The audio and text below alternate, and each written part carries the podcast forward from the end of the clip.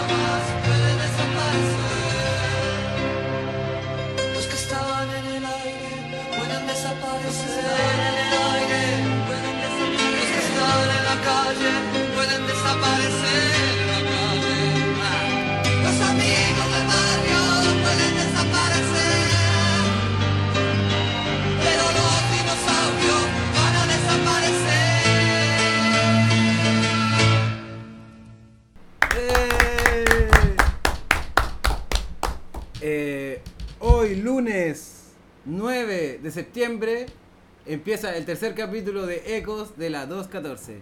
¿Cómo están chiquillos? Me presento, yo soy Alejandro, el conductor favorito de Ecos de la 214, favorito por mí mismo, eh, y, abro este espacio especial, la dictadura. ¿Cómo está el, staff fijo? Collán, Mimi, ¿cómo estáis Kevin? Bien, pues acá este tema súper importante de hablarlo, pero que estemos todos con la altura de mira y podamos platicarlo y debatirlo. y los demás miembros de esta mesa redonda en la que nos encontramos por primera vez en el centro de estudiantes, en la sala chica, abandonamos el- la oficina grande para poder ponernos más serios. Así es. ¿Cómo están? ¿Cómo estuvo su semana? Mi semana estuvo fantástica. Ay, que me puedo quejar. ¿Cómo va el segundo semestre? El segundo semestre va piola, no va tan. Por lo menos hasta ahora no, no hay tanta weá que hacer, pero sí se va a poner rígido yo creo que en dos semanas más. ¿Y tú, Mimi? ¿Qué quieres decirle a tu, a tu público, a tus compañeros? Eh, ¿Algún ya mensaje de amor y paz? Eh, no sé. Empiecen a estudiar desde ahora porque después se nos viene todo encima. Muy, Eso. Eso muy... estoy haciendo. ¿Eso estás haciendo? Sí, estoy estudiando clima, nunca lo había hecho. Eso es lo que hay que hacer, estudiar desde el principio, desde el principio del semestre. Y por esta semana no estamos solos. Estamos con un gran invitado especial de la coyuntura de la semana de geografía. El expresidente Iván Bastías. ¿Cómo estás, Iván? Hola, muy buenas tardes y muchas gracias por la invitación. Eh, muy feliz ya ahora de ser expresidente. Al fin soy una persona con mucho tiempo libre. Eh, y eso, estoy acá dispuesto a conversar y, hacer, y responder las preguntas que se hagan. ¿Qué vamos a hablar hoy día con respecto a, cómo, tuvo, cómo fue tu experiencia como presidente del centro estudiante? ¿Cómo fue la salida? ¿A qué se debe? Parece que se espera un largo viaje para que nos cuente un poco sobre eso y tal vez motivar a los otros estudiantes de geografía. O sea, para lo que estoy haciendo no creo que sea buena idea motivarlos por cómo yo lo estoy haciendo ahora. Pero sí, yo renuncié la semana pasada. Eh, principalmente fue por motivos personales, que en este caso se me dio la oportunidad de hacer un viaje de, eh, para ir a vivir a Japón por un año, o un poco más incluso. Entonces, por esa razón tuve que eh, renunciar al centro de estudiantes, aparte dentro de los mismos estatutos. uno de los artículos dice que para ser presidente uno tiene que ser un alumno que tenga la matrícula vigente. Entonces tampoco podía seguir porque iba a dar la incompatibilidad y no era correcto eso. Entonces por eso, llegando el nuevo semestre, apliqué la renuncia inmediatamente. Oye, ¿y de dónde salió esa idea de ir a Japón o de viajar a un lugar tan lejano? Ufa. em, digamos que puede haber sido un fa- varios factores. Eh, problema económico, la crisis de los 30 y una invitación de un amigo. Que me dijo, bueno, vamos, así me auspicia y yo en verdad la pensé un par de días, le di vuelta y dije, ya, ¿cuándo te da la oportunidad a la vida de que alguien te pague un viaje así? Y en verdad nunca se da, entonces ¿por qué tenía que dejarlo ir? Y dije, no, ya démosle. Oye, ¿tu amigo de dónde es para hacerse amigo de él? No sé. Es un compañero de colegio, de Santiago. Sí, estaría bueno. Es un compañero de segundo básico. El segundo básico. Sí. Un buen amigo de... Sí, de toda la vida. Eh, de familia se conocen, todo el tema, pues, entonces... Y se van a ir juntos a... Sí, aunque posiblemente después de un mes él tome su camino y yo quede tirado. Pero ahí se hay que ver cómo uno sobrevive. Oye, ¿Mm? eh, Iván, ¿y ¿has sabido algo de cómo es la vida de la sociedad japonesa en general? Eh, mira, igual desde que... O sea, yo antes igual veía anime, pero no era no me definía como un fanático, otaku, etcétera. No. Entonces ahora, por ejemplo, hace como tres meses me puse a investigar más o menos cómo es la sociedad japonesa, porque igual uno tiene que saber a dónde uno va a llegar. Y no sé, igual hay muchas cosas que me que desde acá me llaman la atención, pero voy a tener que esperar a estar allá para comprobarlo. Sé que los japoneses son demasiado colectivistas en el sentido de que no importan como individuos, sino importan como grupo social. Y lo más importante es que ellos tienen una especie de doble cara, la cara políticamente correcta, que es donde estás tú como sociedad, y la que es tu foro interno, que es lo que tú piensas de verdad. Y ellos, para ellos no es algo mal visto, sino algo bien visto, porque siempre hay que estar bajo control y con respeto hacia la sociedad. Por mucho que a veces uno en el foro interno quiera, no sé, maldecir o putear a una persona, uno políticamente correcto, allá lo tienen muchos, no te lo van a decir. Entonces son cosas, actitudes que uno tiene que ir viendo y ponderando en el momento para Eh, ver cómo uno eso reacciona. tendrá que ver también como, por ejemplo, los japoneses son súper serios al momento de trabajar, relacionarse, la familia, pero tienen una parte lúdica súper desarrollada de, del anime, de, lo- de, la- de los juegos para los adultos, de Cosplay, sí. cosplay. Cosplay. Por lo que averigüé, perdón, por lo que averigüé en el contexto histórico es el siguiente. Cuando Japón pierde la Segunda Guerra Mundial y obviamente sufre el descalabro desde que todo su imperio queda cercenado, el emperador le quitan el estatus divino, le imponen constitución, le tiraron las bombas nucleares, etc. La sociedad japonesa quedó muy diezmada. Y en los 50, por lo que estuve averiguando, eh, surgió la idea efectivamente de crear series animadas para levantar la moral a los niños. Y desde ahí surge el anime, o eso es lo que yo tengo entendido. Una política de Estado. O sea, no sé si de Estado más que nada, pero sí como una política social que fue, por ejemplo, de generar anime o series animadas para los niños para que empezaran a tener, eh, ya no, no pensaran tanto en el tema de guerra o posguerra, sino que tuvieran un, eh, otros pensamientos. Por eso sale Doraemon y otros tipos de series de esos años. Doraemon, que es una de las más an- antiguas que existen Y que clásica. está dando actualmente, tiene más de 3.000 capítulos. Igual que otra 3.000 serie. capítulos? Sí. Y hay otra Más serie que el Chavo el 8. No, el chavo, el el chavo chavo, tiene tanto. muy poquito. Pero había, hay otra serie que se llama Sasae-san que ese lleva como 5.000 capítulos, que es, es como de la sociedad como japonesa. Es de una mamá, mamá eh, dueña de casa que mantiene a la familia para que no se vayan por malos caminos y todo eso. Dan enseñanzas para los jóvenes. Y por ejemplo, ya entre los 60 y los 70 se dio mucho una revolución que se llamó el movimiento kawaii, que uno lo asocia a la palabra kawaii con cosas lindas. Kawaii. Sí, que eh, nace como una forma de protesta de la juventud japonesa contra los altos estándares que esta misma sociedad impone, por ejemplo, el tema de que si uno es hombre tiene que ser padre proveedor, si uno es mujer tiene que ser la madre sostén de la familia, etcétera. Entonces, como para escapar al rígido sistema social japonés, nace este movimiento kawaii que intenta buscar, em, ¿cómo explicarlo bien? Que las personas que adhieren a este movimiento eh, tengan una mentalidad más infantil, más inocente. De ahí, por ejemplo, sale el tema de la LOL y después con toda la perversión que le han dado el tema, ¿cachai? Y otras variantes más, pero gen- sí, pero por eso, y ahí también se, eso es como que explica un- en parte cómo surgen esto en base a una sociedad que fue diezmada, que fue para ellos mismos humillada y que encima es una sociedad extremadamente rígida. Entonces, estas fueron como las vías de escape que la misma sociedad japonesa encontró.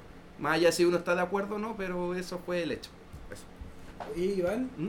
y si la gente, los compañeros que nos escuchan, nuestro querido público, eh, quiere ir a Japón, ¿qué, qué tiene que hacer? Primero saquen la carrera. Primero saquen la carrera. Ya. No hagan lo que yo estoy haciendo de congelar a medio camino.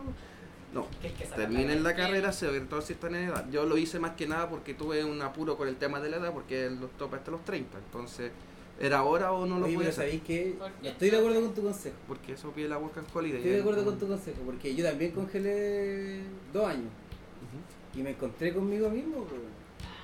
Me encontré conmigo mismo y ahora me siento, me siento bien, entonces sí, también es bueno terminar la carrera porque te da muchas oportunidades, pero también muy humildemente planteo que si se ven de repente encerrados en la universidad y no se sienten bien, congelar también siempre es una opción porque además se puede volver. A mí me dijeron en la U, cuando antes de congelar, el asistente, el asistente social me dijo, mira, tú puedes congelar ahora, pero si te echáis todos los ramos, a echar. Y ahí no vaya a poder volver. Por eso, siempre es importante, si uno va a congelar, cerrar bien el semestre, hacer las averiguaciones. Si uno tiene beneficio del Estado, cómo congelar eso. Si uno tiene ramos, cómo cerrar esos ramos y hacer todo lo correspondiente para no irse tranquilo y después volver y encontrarte que, que ya cagaste. Entonces, no, cierren bien. ¿Mm? ¿Y tú pensáis después de que pase el periodo en Japón volver a la carrera? Sí. Terminar. Sí, pero en verdad igual es una posibilidad abierta de ver qué es lo que sucede allá. Pero idealmente sí, pretendo volver y terminar la carrera. Ya que por suerte no me queda tanto. Oye, ya, pues ¿cómo la gente puede irse a Japón? pues? ¿Qué necesita? ¿Ir a la embajada, hacer una postulación? O sea, sí, principalmente La toda la información está online, pero eh, sí, se ne- igual se necesitan estas cosas. Justificar dinero como dos millones y medio por tres meses, eh, bueno, el pasaporte, el tema de mm, carta de motivación, el currículum, certificado antecedente. eh, ¿Eso es para ir o para tener residencia ya? No, es para ir. Solamente te dan una visa de trabajo por un año. Terminado el año, tú tienes que volver sí o sí. O, tien- o más que volver, tienes que salir del país. ¿Y no te pueden dar una extensión si algún empleador? Por este tipo de visa no. No. No, tienes que salir del país. Lo que puedes hacer, o lo que yo pretendo hacer, es una vez salir del país, antes de salir, hablar con un empleador y hacer el papeleo, cosa de que yo salga del país y después pueda volver con una invitación de trabajo, que esa es la condición para poder seguir residiendo. Pero el tema de quedarse allá es bien compli- eh, complicado y complejo. ¿Y si te casas con alguna sí. Pero aún así también es más complicado. No es como en Estados Unidos que uno se casa y al tiro le dan la nacionalidad. Acá no. Acá hay- aún así eh, te pueden dar la residencia, pero no... Hay más trabas para Sí, Ah, Sí, es demasiado burocrático todavía el sistema eh, japonés. Y eso que aún así lo están intentando flexibilizar para traer más gente, pero sigue siendo bien burocrático y bien complejo. ¿Alguien sabe la política administrativa allá? ¿El régimen? No Sigue siendo un imperio, pero ya el emperador es solamente un La figura un cerebral. emperador honorable nomás, porque ahí el primer ministro que toma las decisiones. Abe, el que está Sí, gobernando ahora. Y tiene elecciones. Sí, Elecciones, y ahora creo que el, el emperador rindió. ¿Dimitió? Sí. O va a dimitir. O va a dimitir y va No, dimitió hace poco, de Sí. hecho. Espero que después nos envíes Pero notas de Japón, así como en las próximas temporadas de Eco de la 214, aquí de Japón. Hay que ver, pero recuerden que estamos a 12 horas de diferencia, entonces... 12 horas. Pero Sí. algo, algo sabrá. Algo Ya. será, no creo que la cuesta tan temprano tampoco. No sé, yo espero que sí. Espero que sí. Ya, retomando el tema, en el capítulo especial de la dictadura, nosotros no pretendemos tampoco hablar y poder abarcar todo lo que pasó en la dictadura en 18 años y cómo nos metieron el pico en reiteradas oportunidades a todo el país. Pero vamos a hablar de tres temas, ¿no es cierto? Primero vamos a hablar de una especie de contexto de la realidad nacional. Vamos a hablar también de la lucha armada de ese, de ese tiempo durante la dictadura. Y a mí me va a tocar hablar sobre la política cultural de la dictadura, que sigue siendo, sigue teniendo elementos súper actuales. Esa es nuestro, nuestra pauta para hoy día. ¿Qué les parece? Y yo voy a hablar un poco sobre la fotografía que surgió. Muy bien, muy bien. ¿En qué momento va a hablar? ¿Al final? ¿Entre medio? Al ¿Dónde? final, ¿Al final? Así como en vez de ¿va a efemérides. meter tu lado ¿Efemérides? de cultural? No, efeméride hoy día no. Hoy día no habrá efemérides. Hoy un saludo especial para Bruno que nos debe estar ah, escuchando En algún lugar del en mundo. algún lugar del mundo que no, no pudo En venir hoy día. luna del mundo. Capítulo especial dedicado a, a Bruno. Ya pues empecemos pues. Tema 1, contexto, Coyán. ¿Qué nos vas a decir? Bueno, para entender el contexto nacional hay que mencionar todo lo internacional también que pasó en el momento en que se, inició la dictadura en Chile. Después de la Segunda Guerra Mundial, acaba en 1945, forman dos, dos superpotencias. Por un lado tenemos Estados Unidos capitalista y por otro lado tenemos a la Unión Soviética de un sistema más socialista. Entonces lo que buscaban ambas potencias era disputarse el poder entre todos los países. Entonces Estados Unidos tenía su bloque y la Unión Soviética tenía el suyo. Entonces, en Latinoamérica el único bloque que era leal a la Unión Soviética era el triunfo de la, Revolución Cubana, era Cuba, en 1959. Entonces ahí empieza todo un problema de Estados Unidos para no perder la hegemonía en Latinoamérica. Empiezan a hacer cier- hasta técnicas, hasta artimañas ahí para desestabilizar gobiernos que sean del otro lado. pues. Entre eso uno de ellos es Chile. Entonces, en, en Chile, en- antes de la dictadura, en los años 70 se inició un proceso de reforma agraria y, y se inició lo, antes el proceso de, de nacionalización de los recursos naturales con Frei. con Frey. Fue el que inició todo eso, un demócrata cristiano. Después, en 1970, Allende gana las elecciones con un 36% de los votos, seguido por muy de cerca por Jorge Alessandri por 35.9 y por Radomiro Tomic por 28.08. En definitiva, Allende es elegido por el Congreso. Entonces ahí se inicia el periodo de Allende. Entonces eso ya inquirió mucho a la, a la política norteamericana porque ya con, el- con Cuba ya tenían un grave problema porque ahí también hubo una crisis, la los misiles, la cosa. Entonces no querían lo mismo. Entonces desde 1970 Richard Nixon, que era presidente en ese tiempo, empieza a organizar todo a través de su secretario que era Kissinger para eh, tomar el poder en Chile y derrocar a Allende. Pero también dentro de Chile también había un contexto de polarización absoluta, estaba la extrema derecha con el Partido Nacional y la extrema izquierda con el Frente Patriótico con Manuel Rodríguez. No, pues era el MIR. El MIR, perdón, me equivoqué, el MIR. El MIR, sí. Estaba la izquierda, la extrema izquierda, la extrema derecha muy marcada y el centro estaba súper huérfano. Y nada, entonces el país estaba súper, súper dividido. Ya, pues entonces Estados Unidos empieza, la, la, la- empieza a hacer las cosas para desestabilizar al gobierno. Y como lo hizo, primero empezó a financiar a grupos de oposición, principalmente a los camioneros, cuando inician el paro de los camioneros, entonces eso generó desabastecimiento, que no fue el único factor, porque el gobierno de Allende también cometió errores y también hizo políticas económicas que llegaron también a un poco un fracaso, pero fue también la, la influencia de Estados Unidos que, que desestabilizó a la, con los camiones, ahora financiando el paro, financiando el paro de los camiones. Y ahí empezó todo el proceso de des- desestabilización. Y días antes del golpe militar, el 29 de junio de 1973, se, pro- se produjo el tanquetazo, una rebelión de los, de lo, de lo, del ejército en contra de Allende. Y finalmente, en la mañana del 11 de septiembre del 73, se produjo el golpe de Estado, que el que lo organizó fueron varias ramas de las Fuerzas Armadas. Pinochet se sumó a último minuto, no fue el que organizó el golpe. Y él asumió el mando hasta el año 1990. Dicen que el que generó todo esto fue el almirante Toribio. Sí, sí. El borrachín. El borrachín, sí, el, el original borrachín. Eh, El original Sí. Borrachín. Sí, Sí. Merino, Toribio Merino, que él era el que tenía la voz de mando acerca de lo que tenía que ser el derrocar al, al, al, al gobierno de la Unidad Popular. Claro, y, Pinochet se sumó último minuto. O sea, en términos generales, la dictadura poco tiene de, de nacional, es más bien un conflicto internacional que nos tocó, que le tocó vivir a, a nuestro territorio. Claro. Eran disputas imperialistas por las dos superpotencias, como decía Poli. Que, ¿quién, quién tenía más influencia en el, en el, en el mundo?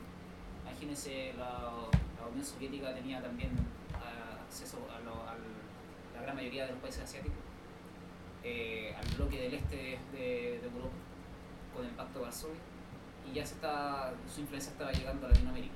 También que la Unión Soviética financió muchas revoluciones en África, financió la revolución cubana, financió la revolución en Vietnam, Sí, financió también prestó mucho apoyo en todo eso. Si bien se llamaba Guerra Fría por eso, porque las ambas potencias nunca se tocaron directamente. éramos como una ajedrez, Claro. así, moviendo como piezas Sí. en, en todo el mundo. Y lo, y lo que está pasando ahora con China y Estados Unidos. Sí, que la guerra comercial, lo que Sí. hablan ahora. Así que nomás con el contexto. po. ¿Alguien tiene algo que opinar con el contexto de Coyan? yo quiero opinar algunas cosas que Por me favor. llaman la atención. Eh, igual, por ejemplo, eh, es que es bien complejo el tema de cómo llega Allende, qué pasa en el gobierno de Allende y cómo termina el gobierno de Allende. Porque, por ejemplo, yo igual me gusta mucho leer de economía, entonces siempre intento buscar todo el tema económico efectivamente. Y, por ejemplo, cuando el COYAM se refiere a desastre económico, normalmente se asume como una política de desastre el tema de emisión de moneda o de papel moneda para Sí. intentar subsanar La el... inflación. Sí, pero yo igual no justifico esa política porque entiendo que igual eso es una heterodoxia que produce problemas, pero no es no menor mencionar que por ejemplo que apenas Allende asume después de todo el tema del atentado contra René Schneider para bloquear etcétera eh, Estados Unidos la primera acción que toma una vez asumió el gobierno de Allende es bloquear todo era hace como un embargo comercial bloqueo de cuentas corrientes todo. Entonces eso ya de por sí genera un descalabro económico independiente que la ver la respuesta también fue como para evitar eso la nacionalización y la generación de papel moneda que provoca la posterior devaluación porque si uno ve la, las cifras económicas, en verdad el gobierno de Allende empieza a tambalearse en el 72. Desde el 72, medio 72, empieza a, a producirse ya los problemas serios con el tema de la caída del valor de dinero, con el tema de los paros de camioneros, etcétera, etcétera. El desabastecimiento. Sí, pero el desabastecimiento ya empieza a ser como de más finales, no tan finales del 72, como medio del 72. Ya. Porque 70-71 eh, la economía incluso eh, creció. No de forma sana, tengo que aclararlo, porque por la misma tema de la reimpresión del papel moneda y generar liquidez, genera un crecimiento no o sea, generó crecimiento económico, pero después obviamente el momento de como no había liquidez y no había forma de financiar y estaba el embargo que no podía generar esto, genera obviamente después el desplome económico que termina conociéndose con los desabastecimientos, etcétera. Yo creo que debería quedar en la historia para que todos lleguemos a un acuerdo y seamos felices como país. Es que todos los conflictos que hubieron económicos, políticos en el gobierno de Salvador Allende fueron por el imperialismo norteamericano. O sea, si eso que dicen que, que el Salvador Allende no supo hacer bien las cosas, que cometió Mm. muchos errores, yo creo que tienen que ver finalmente por la lucha y el momento que estaba en ese tiempo. Pero las acciones que tomó Salvador Allende fueron todas a favor del pueblo, a favor de la gente, a favor de, de mayor justicia social, equidad. Yo me considero de izquierda. No tengo escatismo en decir eso. Pero creer que eso es un problema externo es relativizar, por ejemplo, hoy en día qué pasaría. Y yo creo que siempre hay factor, gente interna, para bien o para mal, que está también pendiente de esto. Y por todos los lados posibles que son, tienen que pensar que la política al fin y al cabo son cuotas de lucha de poder. Independiente de cómo se intente justificar o salvaguardar, pero siempre está el factor interno que va a intentar desestabilizar más que el externo. Y eso es ejemplificable en todos los países y en varios contextos históricos, desde Estados Unidos hasta la Rusia actual. O sea, Igual creo que el, el modelo socialista que, trató de aplicar Allende, A igual la fue- chilena. a la chilena, claro, Ese- igual fue un fracaso en todos lados. El, el- el sistema económico socialista fracasó y no tenemos, no, no voy a poner ejemplo a Venezuela, Chile, sino voy a poner un ejemplo más lejano, donde no hubo influencia norteamericana, voy a poner el ejemplo de Zimbabue. Zimbabue gana una revolución con Héctor Mugabe a finales de los 90, empieza todo un proceso de expropiación de instalar una economía socialista y terminó en la, una de las mayores catástrofes humanitarias de la historia de África. Pero sabéis que yo tengo una salvedad con eso y estaba, porque igual me, me gusta hacer comparaciones históricas de, de las situaciones. No es obviamente comparable poner la calidad de vida de un ciudadano soviético de esos años con un ciudadano gringo de Europa Occidental. Definitivamente no, porque la, sabemos que la diferencia es abismal. Sin embargo, si hace la misma comparación de ese ciudadano soviético con un ciudadano latinoamericano promedio, créeme que ese tenía mejor calidad de vida. ¿El latinoamericano? ¿O No, no, el soviético. El soviético ya. De hecho, em, si tú haces la comparativa, por ejemplo, del producto per cápita, que es la cantidad total del dinero dividido por la cantidad de habitantes, la Ucrania soviética, eh, a finales de los 80, tenía mayor per cápita que incluso Chile en dictadura, a finales de los mismos 80. Entonces, eh, uno igual tiene que ponderar todas las situaciones en su justa medida, porque efectivamente uno puede hablar de fracasos del socialismo, perfectamente los hay, y la historia no lo refleja. Pero también el capitalismo ha tenido sus golpes estrepitosos, o sea, de la crisis del 29, partiendo por eso, podemos hablar, no sé, por el caso latinoamericano, el La más crisis famoso. actual, yo creo. de Pero que ese vivimos. todavía no explota, esa va a explotar pronto o incluso no sé, po- porque eh, pasa mucho que mu- eh, siempre se da el tema de la lucha, eh, quitando el tema del comunismo como tal, sino ya en, en los sistemas que nosotros vemos, el tema de eh, los estados de bienestar contra los estados neoliberales, que va en la, en la disyuntiva de si es mejor tener más estado o menos estado. Eh, Ese es como siempre el conflicto que va a haber en un estado de bienestar contra un estado neoliberal. Eh, sí, va. ¿Qué opina usted? ¿Más o menos Estado? Más depende, Estado, más depende, Estado, más depende cómo esté el país, depende cómo esté el país. Si estamos en un país en vía de desarrollo, yo creo que menos Estado, pero cuando si somos ya un país desarrollado, como los países nórdicos, ahí el Estado puede meterse más y empezar a restituir. Pero si al revés el proceso, o sea, todos esos países se lograron, se desarrollaron más por más Estado, po, poniendo O sea, más impuestos, teniendo... No, no. Los países, los países nórdicos nos hicieron ricos gracias a políticas completamente de libre mercado y muy capitalistas. Pero después se empezaron a poner el, estado de bienestar. Y de hecho muchas veces el- Suecia, por ejemplo, en los años 50, era el país, el séptimo país más rico del mundo y ahí empieza con su estado de bienestar. Pero ahí el estado lo- lo agrandaron de forma excesiva que pasó del puesto número 7 al puesto número 14. Y entonces cerca de los años 90 casi se genera una crisis económica súper fuerte y tuvieron que bajar el gasto público de forma impresionante para volver a crecer y volver a tener lo que están lo que, lo que son ahora. Ahora, ¿Usted es demócrata, usted es demócrata cristiano, amigo? No, mira, Si, si eres demócrata cristiano, podés ir. no, no, no, no, no. Hay que aceptarlo a todos. No, no, sí. Mira, yo siempre he dicho, la persona que puede defender su posición política de, de la, la forma que sea, pero tiene que tener buenos argumentos. Si tú tenés buenos argumentos y podís debatir con otra persona, lo podías hacer. Si tú vas a ir con el insulto fácil de que, ah, tú eres como un hacho, come guagua, o eres facho momio, no, no, no suma nada al debate. Siempre lo he dicho así. De- defiendan su política con argumentos. yo siempre eso es lo que yo trato de hacer siempre. a ver, perdí el hilo. Perdimos el hilo, estábamos en contexto, Sí. contexto predictadura y nos saltamos un poco a la dictadura y nos saltamos como a, a la Política económica. política económica internacional. Ya hablamos un poco de hartas cosas. No sé, ¿a, a qué más podemos, la pauta. ¿a qué más podemos ir?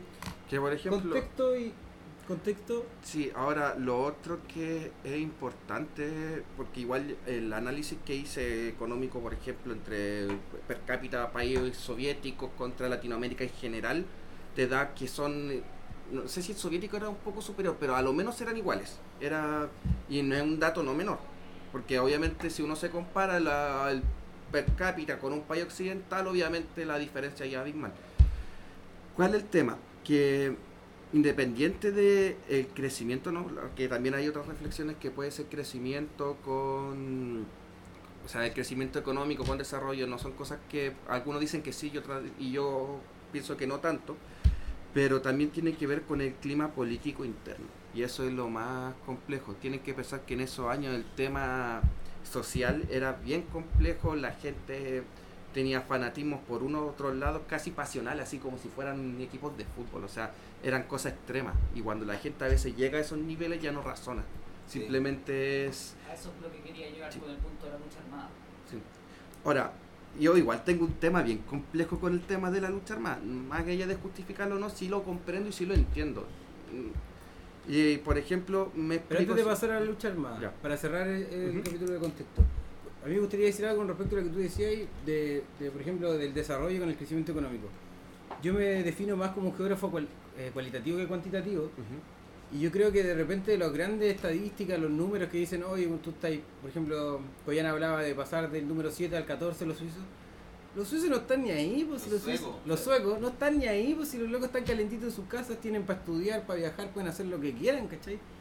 Pero para mí es más importante otro otro análisis, otro análisis que, te permiten saber más cómo está la sociedad. O sea, cuando por ejemplo se habla de Cuba, cuando se habla de Venezuela, eh, puede ser que Venezuela o claramente está, pasa por un conflicto súper importante, pero por muchos años Venezuela tuvo educación gratuita, la gente podía optar a vivienda y, y los elementos que lo desestabilizaron fueron, fueron, no sé, tal vez mal ejemplo, pero lo que voy yo es que muchas veces son números que nos dicen, oye, estáis tanto en el ranking del país o tu economía crece tal por ciento, a mí en general y de forma súper seria digo que esas estadísticas son para los estadistas. O sea, cuando yo pienso en una sociedad, cuando pienso en cómo se organizan y cómo está la economía de un país, yo pienso en cómo están los niños, por ejemplo, cómo está el medio ambiente, cómo está la producción de, esos países y, eso sale un poco de los números y, y va a un análisis mucho más de conocer los territorios, de entenderlos, de hacer reflexiones con respecto a eso mira, eh, yo no hablo normalmente del tema de Venezuela, porque a mí el tema de Venezuela me da rabia. Pero, y voy a explicar por qué. Eh, Venezuela es un, sufre un mal de Latinoamérica en general que es la corrupción.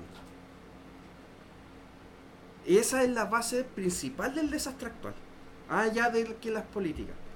Porque yo si hago la rebobinación del Venezuela de hoy al de hace 10, 20, 50 y 100 años atrás, todos los procesos que en Venezuela hubieron, independiente en su época, en los últimos 100 años, lo primero que la destruyó fue la corrupción. Siempre.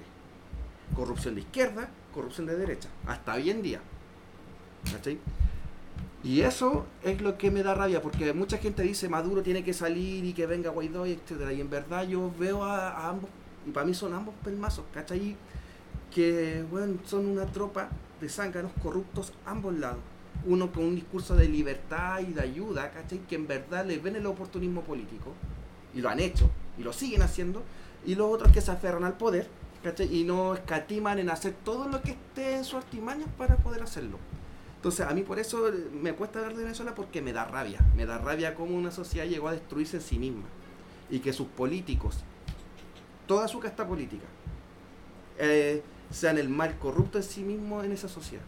en ese sentido, eh, en ese sentido, yo creo que pasa mucho en Chile que de repente dice, eh, sale, no sé, corrupción de tal partido. No, es que todo en ese partido lo tienen que sacar, bla, bla, hay que cambiar al gobierno, tiene que ser lo otro. después salen lo otro y tienen un caso de corrupción. No, es que hay que cambiar totalmente.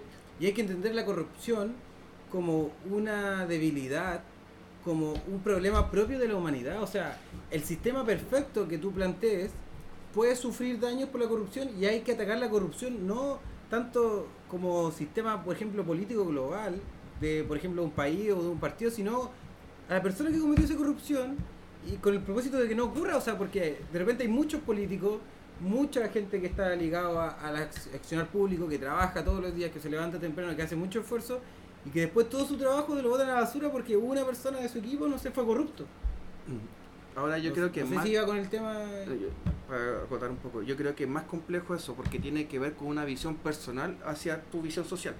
Porque por lo menos, por ejemplo, no sé, es como si tú te encuentras una billetera y tú puedes recoger la billetera y te encuentras 100 lucas dentro de esa billetera. Y tú puedes pensar, weón, me encontré 100 lucas, concha tu madre, weón, me voy a carretear y pico con la wea, o puedes decir, weón, esta wea se le perdió a una persona, en verdad puede haber sido su sueldo y weón debe estar pal pico, ¿cachai? Entonces, dependiendo de esa visión, es lo que tú ponderas. Porque, por ejemplo, hay mucha gente que justifica su corrupción en base al fin. Me refiero al fin ideal. Me importa un ejemplo político, me importa un pico si yo desfalco una wea, si puedo lograr que con esa wea que desfalqué puedo cometer eh, mi fin final que es mantenerme en el poder, que es dar beneficio al sector que quiero, siempre y, y entonces esa es la ponderación que uno hace. Por eso el tema de la corrupción tiene que ser como un- uno de los puntos complejos de atacar siempre. Porque independiente de un sistema que haya más o menos estados, porque ahí todos ven de acuerdo a por qué quieren más estados, otros por qué no, por el tema de la corrupción, la ineficiencia, etcétera Pero también tiene que ver, por ejemplo, cómo tú eres como eh, en tu rol social sin ser corrupto. No andas cagándote a la gente por la vía en sí mismo. ¿Cachai? Y cuando me refiero en el caso de Venezuela o el caso de Argentina, es cosa de ver, por ejemplo, en el tejido social, cómo tú puedes corromper a un pago, ¿cachai? Y le pagas un soborno y igual no te cobra multa, po. O que no te den, no sé, por el tema del, del, del ticket culiado del, de la boleta cuando compraste, cosas así que uno en verdad no le toma la relevancia al peso. O en el Pero amor son- también. Sí, pero por lo mismo, entonces son esas cosas que uno pequeñamente no les da importancia, que después uno cuando ve las cagas grandes, en verdad no les toma tanto el peso porque puta, en verdad... Y eso se soluciona con clases de ética, con una ley de corrupción. ¿Cómo? Porque, porque al final la corrupción puede involucrar cualquier área, no sé, pues de repente cuando uno sirve la comida y se sirve un poco más, no sé, o, sea, obviamente hay eh, actores que generan más o menos conflicto, pero la corrupción está puede estar presente en todo, entonces cómo nosotros como sociedad o como geografía tal vez podemos proponer o pensar qué hacemos con la corrupción. Mira, me encantaría tener una respuesta así que pudiera decir, hay que hacer esto. Hay que hacer esto. Pero. En, en Japón me parece que hay pena de muerte a la corrupción. Pena- ¿En Japón? No, en China, en China. ¿En China? Pero es que No, en eso... China no hay. Sí, pero Sí, que eso... Sí, pero eso tiende a ser como una medida eh, restrictiva más que preventiva. Sí. Y yo igual siempre en ese aspecto intento ser más preventivo que restrictivo porque ya la- el cagazo está y simplemente ya te diste cuenta del cagazo y sancionáis para que y imponís, se supone, miedo para que la otra gente no Sí, lo haga. haga. Pero en verdad esa gente bien poco le va a importar a otro weón que apenas conoce que maten por muy público que se haga porque en verdad son temas que van del fuego interno y se tienen que atacar principalmente en los núcleos duros, familias, grupos de amigos, etcétera. Entonces, si a mí me preguntan por una respuesta a la corrupción, no la tengo. Pero espero tenerla en algún momento de mi vida para poder buscar cómo mejorar ese aspecto, porque la corrupción no solamente en la esfera política, sino en nuestra esfera social, Social. diaria, Sí. no- nosotros en el día a día. ¿Alguien, ¿alguien se le ocurre una, una idea para contra la corrupción? Pena de cárcel dura. Pena de cárcel dura. Sí, para todo por O sea, si es que es evidente que están robando, obvio que tienen que pagar. Que por ejemplo en Chile no hay pena de cárcel por delito económico. No. Es lo mismo del caso Penta. Es un chiste que le hicieron Creo- clases de. Sí, de eso fue en el gobierno de Lagos, creo que se levantó ese tipo de equivoco. por ejemplo, que mira, prisión sería una medida, el tipo quizás salga peor, no encuentro que todo se solucione con la prisión o pena de muerte. Yo no estoy de acuerdo la con la pena persona de no muerte. tuvo educación. No, pero estamos hablando de corrupción. En general la corrupción tiene que ver con también con Es puestos de poder, con, con educación, no. También, corrupción no. factores psicológicos, psiquiatría, muy difícil yo creo de... De analizar solución a la esto ¿Y tú, Mimi, qué opinas? Como que, así como simple, Eh, ¿Alguna o sea, idea? De todo lo que estamos hablando, opino que en realidad como que se nos hizo muy larga la conversa, pero en realidad era para recordar y el 11 de septiembre y que se- no, no se nos olviden los derechos humanos. En todas partes del mundo.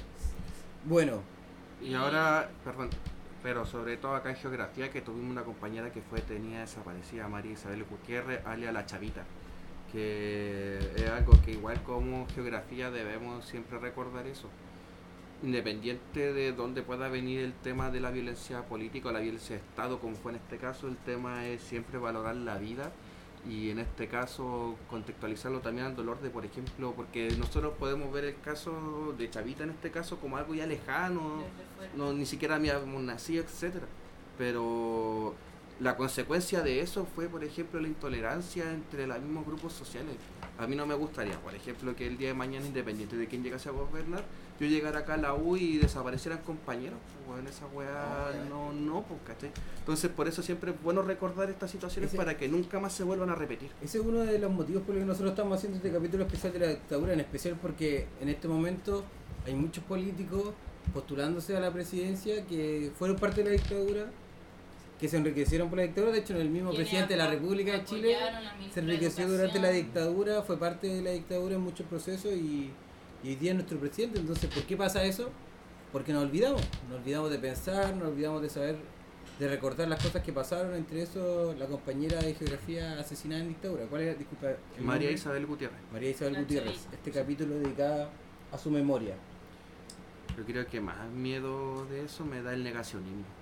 Yo al negar los hechos pasados, minimizarlos o simplemente alterarlos para que otras personas piensen que no fue así, eso es lo que realmente me da más miedo como sociedad y siento que se está volviendo o se está cayendo en esto, sobre todo en estos tiempos de fake news que abundan las noticias falsas y en verdad la gente siento que se va estupidizando cada día más con eso. El otro día Cas, José Antonio Cas subió un, un tweet diciendo que que ya basta en este, en este tiempo de seguir hablando de la dictadura, de cómo nos dividió. No era Felipe Cas. ¿Felipe Cas? Sí. ¿Felipe Cas? Ese conche su madre, voy a decir, ¿cómo vamos a, aceptar la weá si todavía los weones son dueños de la mitad de Chile? Si son dueños de los recursos, de los derechos de agua, de los derechos mineros, de la, de la más de la mitad del territorio. Los milicos ganan seis veces más que, que las personas promedio. Los, los pacos se robaron todo o sea, ¿cómo vamos a estar, cómo, cómo vamos a olvidar si la dictadura sigue vigente hasta el día de hoy en muchos aspectos? Yo siempre le digo, si, si conocí a una persona que, que tiene lucas millonario en Chile, es porque estuvo del lado del gobierno militar. No, no creo que sea tan así, pero... Sí, porque la mayoría... ¿La feria del disco? Ya no existe. Es que, ¿sabéis qué? Hay una weá que se llama, que es... Eh, ¿Cómo se llama? La que la, ¿cómo se llama? la excepción confirma la regla. O sea, siempre hay excepciones, pero la regla tiene de la mayoría. Y la mayoría de las personas que tienen recursos en este país es porque se beneficiaron por el gobierno de la dictadura. Y eso es un hecho. Eh, ah, Iván. Sí, eh, con respecto a las desafortunadas palabras de Felipe Cas con respecto a eso, yo lo reflexiono de la siguiente forma porque yo igual he escuchado a mucha gente hacer esa reflexión en situ de, bueno, en verdad ya pasó y todo el tema pero ahí tú también te das cuenta de tu capacidad de empatía con las otras personas. Por ejemplo, obviamente si tú no tienes relación con el incidente no te va a importar. Es como que si a mí me preguntaran, Juan, ¿qué opináis de, no sé, de la revolución cubana en el 59? Puedo tener una visión superficial ahora, ¿cachai? Pero ¿cómo yo siento eso en verdad? Yo no estuve ahí y digo, pero me refiero que hay sensibilidades y hay personas, ¿cachai? Que las tienen, las sienten entonces, yo creo que su frase es desafortunada en el sentido que es poco empática con las otras personas. Por mucho que, por ejemplo, quiera darle una perspectiva de, eh, unidad. y de cambio hacia el futuro, pero siento que ahí cayó en el tema. El problema es que si tú no le das respuesta a la gente que tuvo problemas en la época de la dictadura, con los detenidos desaparecidos, la gente que vivió y que no han pagado pena de cárcel los responsables, tú no puedes decir eso que algo falló ahí, falló el sistema judicial, falló la sociedad chilena en general por la polarización que existió y, que, existe. y que aún existe y que lamentablemente como sociedad no hemos podido avanzar eh, a, algo más como pensar en el bien común del país, de nosotros mismos como estudiantes, de nosotros mismos como personas.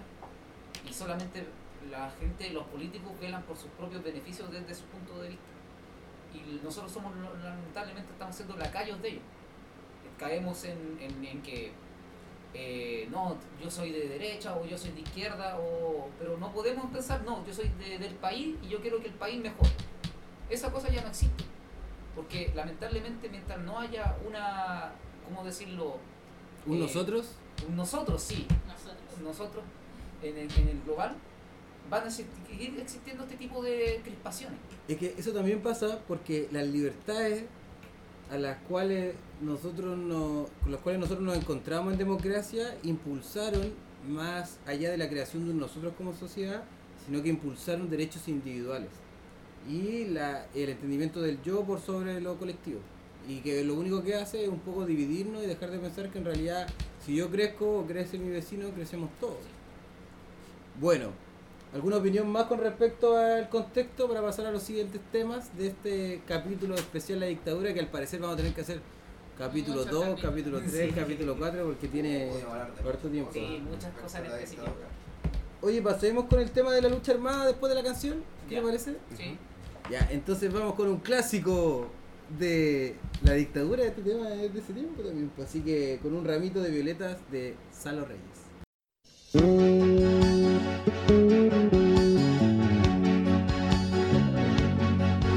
Feliz en su matrimonio, aunque su marido era el mismo demonio. Tenía el hombre un poco de mal genio, ella se quejaba de que nunca fue tierno. Desde hace ya más de tres años recibe cartas de un extraño, cartas llenas de poesía que le han devuelto la alegría.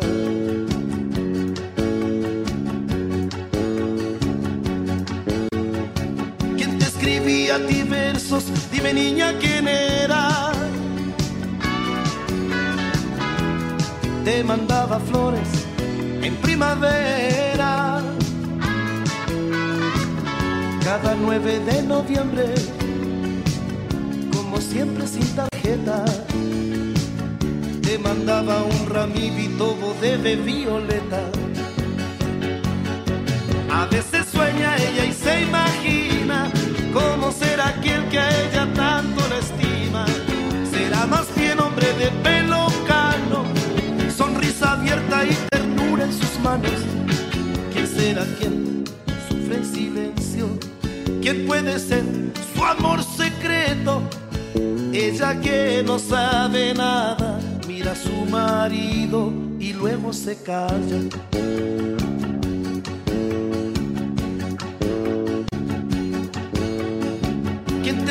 Te escribía a ti versos? Dime niña quién era. Te mandaba flores en primavera. Cada 9 de noviembre, como siempre sin tarjeta, te mandaba un ramito de violeta.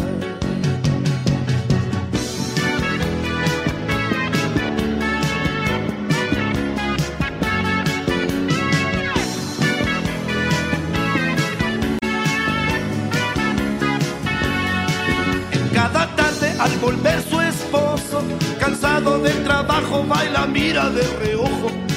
No dice nada porque lo sabe todo. Ella es así, feliz de cualquier modo, pues él es quien le escribe versos. Él es su amante, su amor secreto.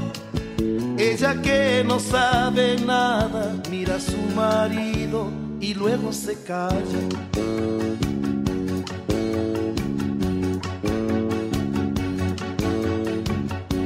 ¿Quién te escribía a ti versos? Dime niña quién era. Te mandaba flores en primavera. Cada 9 de noviembre, como siempre sin tarjeta, te mandaba un ramito de violeta. Laraira, laraira,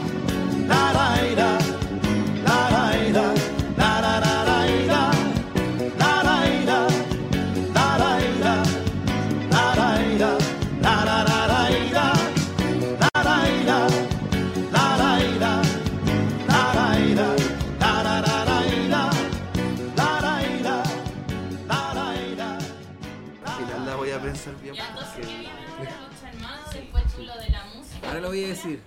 Estamos al aire. ¡Ay, volvimos, volvimos, volvimos! Estamos aquí en Eco de la 214 para la segunda parte del programa. Después de esta bonita canción de Salva Reyes. ¿Qué nos espera para esta segunda parte, compañeros? Compañeros y compañeras y compañeres. Exacto. Lucha armada y cultura política de la dictadura. Y antes que eso, había una pregunta súper buena que le hiciste a, a Iván. ¿Podría repetirla para, la, para el, ¿De qué? la pregunta que le hiciste recién? Pues? Ah, bueno, eh, Iván, ya que usted fue presidente del GEO, Al tiro. ah, eh, ahora que va a tener que dejar el cargo por su viaje, No, ya lo dejé. ya lo dejó. eh, ¿Qué te pareció ser presidente de Geografía? ¿Qué conclusiones sacas de la experiencia? Ufa, ya. eh, a ver. Tiene cosas buenas y tiene cosas malas.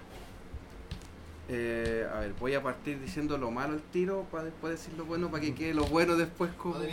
Lo vamos a editar en todo caso, lo vamos a poner al revés. Ah, No, así, no. que hable. Ya, eh, igual entre las cosas malas uno pasa rabia. Y si uno como que la úlcera en la guata te va a salir. Eso es- No, menos mal, pero yo creo que iba a ir para allá. Eh, hay mucha sobrecarga de trabajo. Eh, sobre todo si uno quiere hacer las cosas que se propone hacer, porque, eh, a ver, tiene, uno igual tiene que pensar que, o yo lo pensé igual súper a huevo en el momento, bueno, no tan a huevo porque igual vi cómo lo hizo la Karen, pero no le tomé realmente el peso a la situación hasta que ya estuve en la situación. Y uno igual tiene que considerar varias cosas. eh, no sé, pues, está el tema de, la relación con el instituto, con los profes, etcétera. La relación con la facultad también, que es otro tema más complejo.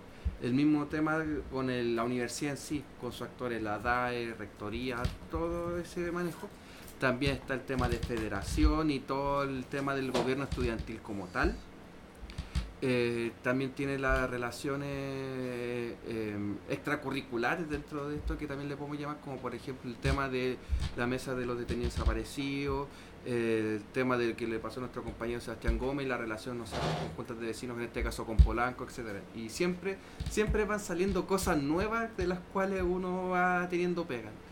Y eh, uno tiene que estar en todas. No, no podéis descartarte y decir, no, no quiero hacer esto, no, tenéis que hacerlo, ¿cachai? También, no sé, pues a veces cosas que me dan rabia es el tema de la asamblea cuando llegaba poca gente. Y sobre todo cuando habían temas de importancia que habían que discutir o temas que le iban a beneficiar a las mismas personas que deberían ir a la asamblea, pero que después no se enteraban o lo daban por asumido y no le daban la importancia. Y es complejo porque igual son decisiones que uno tiene que tomar colectivamente. No, yo no puedo llegar a imponer mi visión con respecto a qué van a opinar los demás. Entonces la asamblea siempre son los puntos de retroalimentación. A mí a veces igual se me critica un poco que era muy autoritario personalista. Y eh, en parte era verdad, pero yo igual lo veía en el tema de que, puta, no puedo tomar decisiones solo, pero a veces como estaba solo tenía que tomar las decisiones en el momento. Y, puta, creo que no me mandé ningún cagazo por suerte.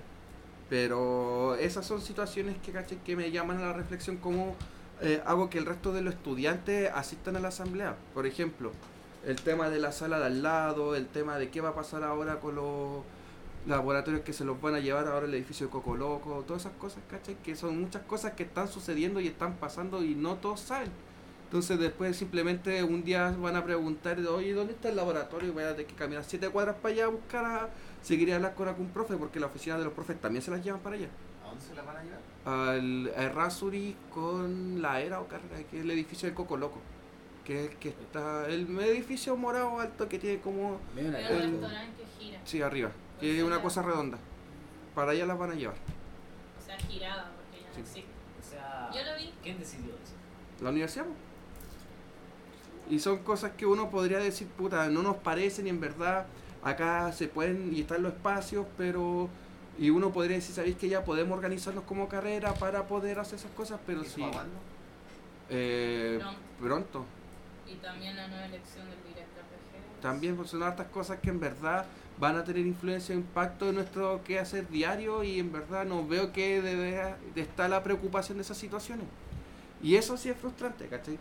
Pero, y viéndolo en el lado positivo de las cosas que también tienen, eh, las vinculaciones que se han hecho y los cambios positivos que se han hecho. O sea, el hecho de que, por ejemplo, y esto no es solo cosa de lo que yo hice, sino desde el proceso del año pasado, que por ejemplo tenemos esta oficina, tenemos la sala al lado, tenemos cosas, tenemos internet, tenemos sillones, o sea, cosas que en verdad deberían ser básicas y que deberían haber estado siempre, las pudimos recién sacar ahora. ¿cachai? Entonces, Eh, también está el, tema de cómo igual nosotros tenemos estatutos, o sea, esa weá nunca existieron y ahora al final. Entonces, son cosas también que te dejan como puta decir ya por lo menos para cerrar abierto la weá, pero se hicieron cosas bacanas, ¿cachai? O sea, yo siento que puta, Geo hoy día está para los estudiantes mejor que hace dos años atrás.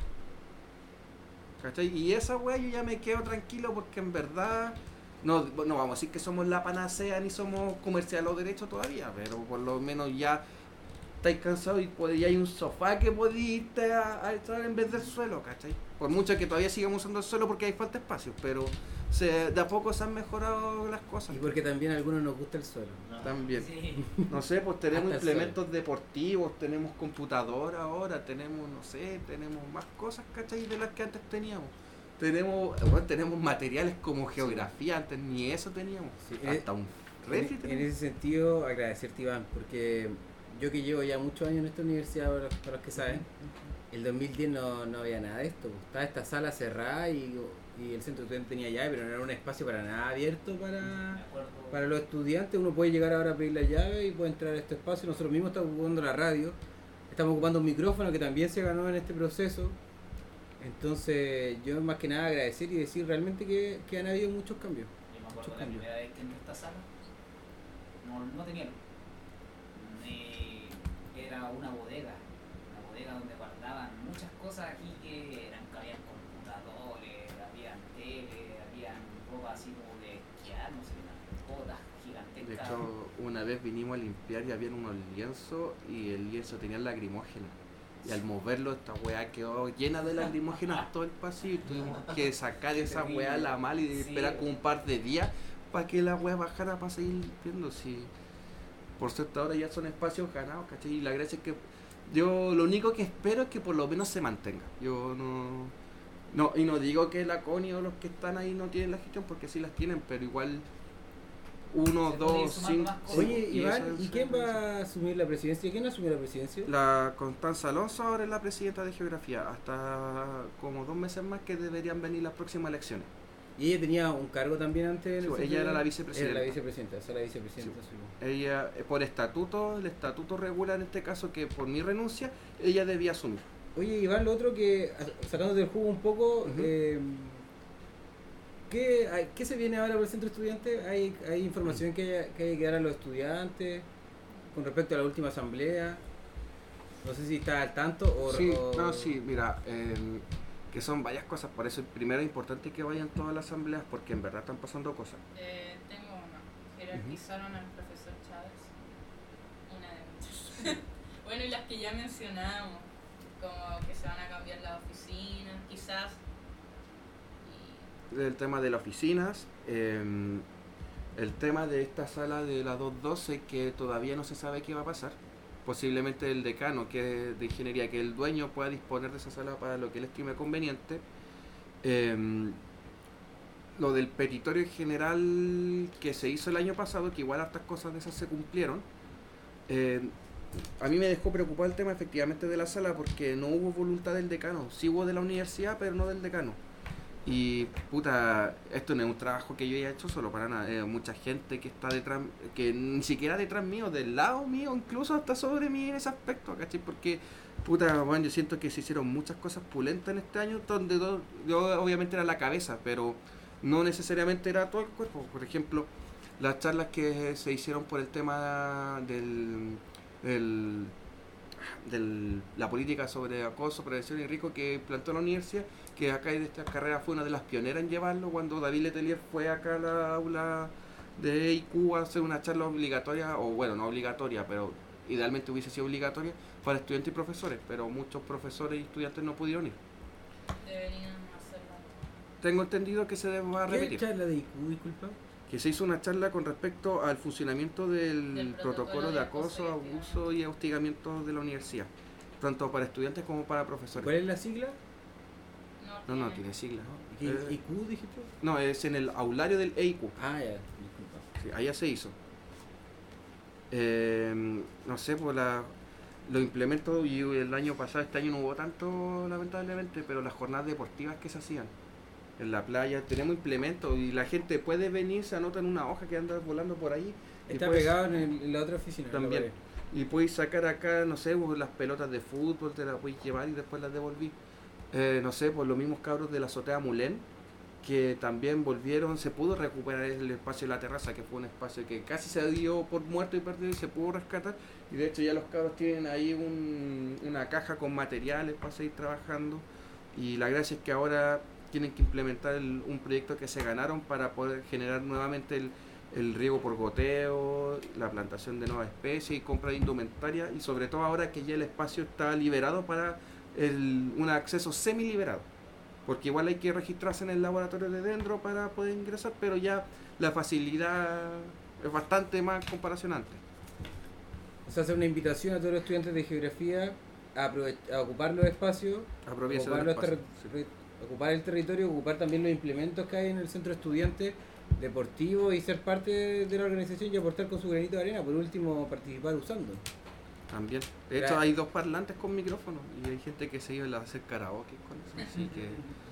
dos, parlantes con de buena manera, mm. Sí, no, por eso, entonces, por lo otro, las cafeteras, se compraron dos cafeteras también, pues entonces, igual se ha intentado invertir en este aspecto para mejorar un poco la calidad de vida entendiendo que igual esa no es como la misión primordial del CES, sino debería ser algo que la universidad les dé a todos sus estudiantes por igual. Pero la, por la inanición de todo el, el gobierno universitario, fuimos nosotros los obligados a eso.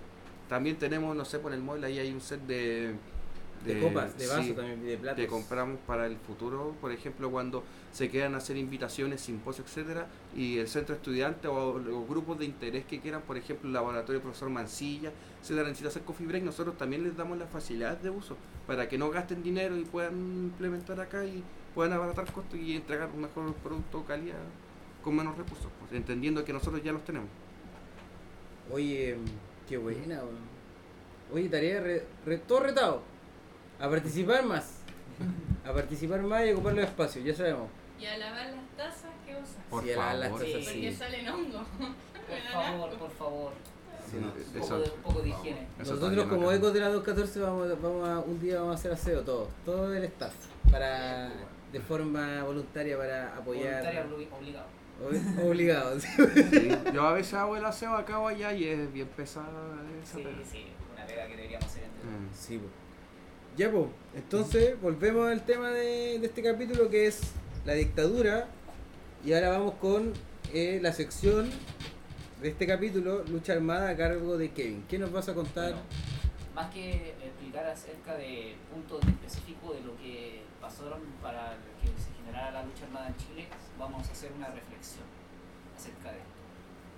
Eh, como ya ha apuntado Koyan con la participación también de Iván y lo que hemos planteado acá en el programa, eh, se han generado muchos eh, grupos paramilitares en la época anterior y entre la dictadura, que fueron de tendencia de extrema izquierda y extrema derecha, como de Patria Libertad, que es de derecha, o el MIR, que es de izquierda. ¿Qué ocurre? Que la población en general se alineaba a, alguno de estos movimientos, al movimiento gremial, al movimiento de los trabajadores, etcétera, etcétera. ¿Qué ocurre? Que mientras estaba la época de la dictadura, eh, existieron eh, agentes del Estado que fueron represores, como la DINA y la CNI. Eso, eh, esos dos elementos del Estado fueron muy represivos con la población en general en Chile, por lo que la alternativa era uno, o quedarse en la casa eh, no haciendo nada o viviendo su vida tranquilamente, o alinearse a algún movimiento eh, que fuera en contra a este proceso, eh, ¿cómo decirlo? Terrorismo de Estado. De terrorismo Estado, de represión. Los principales movimientos que hubieron en esa época fueron el Frente Patriótico Manuel Rodríguez, el MIR, el Movimiento de Izquierda Revolucionaria, y el Movimiento Juvenil Lautaro. Ellos fueron los principales eh, puntos que hicieron eh, tambalear, entre comillas, lo que la Junta de Gobierno, la Junta Militar, eh, tenía planteado. Fueron los movimientos de inteligencia todo eso. Con acciones que uno podría calificar como violentas y terroristas, dependiendo del punto de vista que uno lo vea. internación de armas por parte de la Unión Soviética, etcétera, etcétera. Eh, yo lo que quiero llegar es que la dictadura militar fue algo muy irregular en Chile. Y la gran mayoría de las personas tiene una posición, eh, entre comillas, a favor o en contra de lo que fue la dictadura, pero justifican el uso de, la violencia como parte para encontrar las soluciones a, los problemas que vienen. Existen en estos movimientos de, izquierda que, eh, como en respuesta a lo que fue la, represión, y la gente hasta el día de hoy justifica el uso de la violencia como uso de llegar al fin. Yo les pregunto a ustedes, ¿qué piensan acerca de eso, de la justificación del uso de la violencia? Yo no estoy de acuerdo con de la violencia ni Yo también. Pero estamos hablando de dictadura. O sea, cuando estaban matando gente, cuando estaban violando los derechos de las personas, cuando estaban torturando personas, cuando no había libertad individuales. Yo lo analizo en su mérito. Porque yo creo que todo, todo análisis tiene que analizarse en su mérito y en su contexto.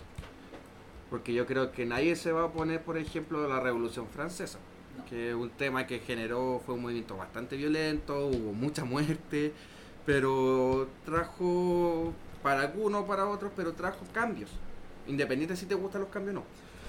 Ahora, ¿por qué digo igual siempre justificar en su propio mérito? Yo no justifico en sí mismo la violencia en sí misma. Me opongo a justificar la violencia en sí misma. Sin embargo, sí intento entenderla y comprenderla por qué surge esa violencia y por qué esa violencia se justifica en sí misma. Porque, a ver, uno puede ver el lado que uno quiera ver y eso, por ejemplo, lo podemos, lo contextualizo en el tema más simple.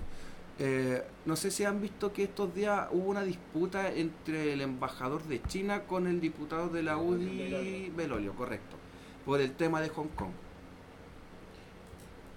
Si uno se se supone que en China actualmente, en Hong Kong, que es una provincia autónoma especial, tiene una administración político-económica diferente del resto del país.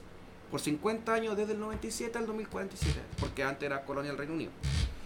Eh, China dos sistemas ahora, Sí, eso es con eh, Hong Kong y Macao. Taiwán es otro rollo que tienen ah, Otro problema sí.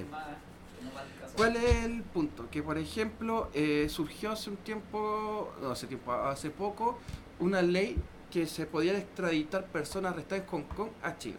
Y eso provoca todo el tema de las manifestaciones actuales. A mí lo que me juega o me preocupa de esto es que siempre las clases políticas juegan a la doble interpretación de los hechos.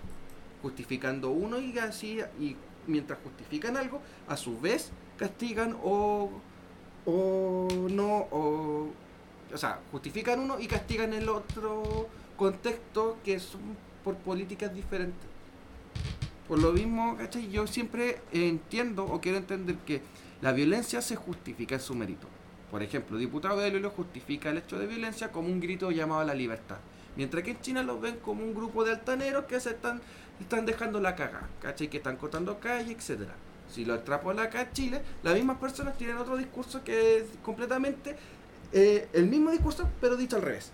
Que acá son violentos, que acá son terroristas y que hay que ponerle mayor fuerza bruta. Entonces, por eso siempre yo soy más práctico en el sentido, o más pragmático, mejor dicho, en analizar todo por su mérito. Porque a uno no le gusta la violencia como recurso final para imponer una idea, porque al fin y al cabo es eso, imponer una idea en base a la violencia. Pero seamos justos también porque la violencia en sí misma no es que nazca porque yo me levanté y voy a ir a golpear a alguien suceden por factores que hacen que la gente busque una justificación al levantarse violentamente, y esto es independiente de la postura política del movimiento en sí mismo, para buscar una solución, como último recurso o como un recurso más inmediato. Entonces, por eso em, yo no, yo no puedo decir voy a justificar la violencia de los años de eh, pre-Allende, eh, durante Allende o después de la dictadura, porque todo tiene su mérito en una sociedad muy polarizada y todas las personas siempre intentan imponer su verdad o su creencia por sobre el resto. Por eso eh, existe gente que todavía apoya el tema de las desapariciones, el tema de, las hubieron en la época de la dictadura. que sí puede sonar horrible, pero como tú dices mismo, que ellos tratan de justificarlo desde ese punto de vista. De sus experiencias de vida. sí, porque imagínate que te hayan matado toda la familia, ¿qué, ¿qué más te vaya a hacer? ¿Qué más vaya a hacer? Estás en todas las listas negras, no podéis trabajar, no podéis hacer nada, no te vaya a poner, a, no te vaya a adoctrinar ante la dictadura para decirle que sí a todo. O los mismos casos de los presos en Punta Peuco, ¿cachai? Uno puede decir, weón, como hay gente que los defiende, pero hay gente que los defiende. Por mucho que uno crea que es una abominación defenderlo, hay gente que tiene la convicción y que ellos creen que tienen la razón. Y ahí no hay... Sí, y que y esos son pensamientos que tú no vayas a cambiar. Eh, por eso yo puedo decir, ¿puedo condenar la violencia a grandes rasgos? Sí. Pero antes de eso siempre voy a intentar entenderle en su mérito de por qué surge. Porque... Por eso existieron estos, estos movimientos. Sí, todo tiene una razón. Por ejemplo, el MIR nace en el 67-69 luchando en ese tiempo con su creencia contra el malvado sistema opresor capitalista. Patria y Libertad nace cuando sale Allende y su afán es que Chile no caiga en una dictadura marxista. Posteriormente, después nace el Frente Patriótico Manuel Rodríguez para luchar contra la malvada dictadura de Pinochet. Entonces, como que, si te fijáis bien, todos los movimientos, los grupos armados tienen una razón, una justificación que te dicen que es legítimo, porque efectivamente no, esos grupos, en todos los casos, creen que ya el diálogo se agotó.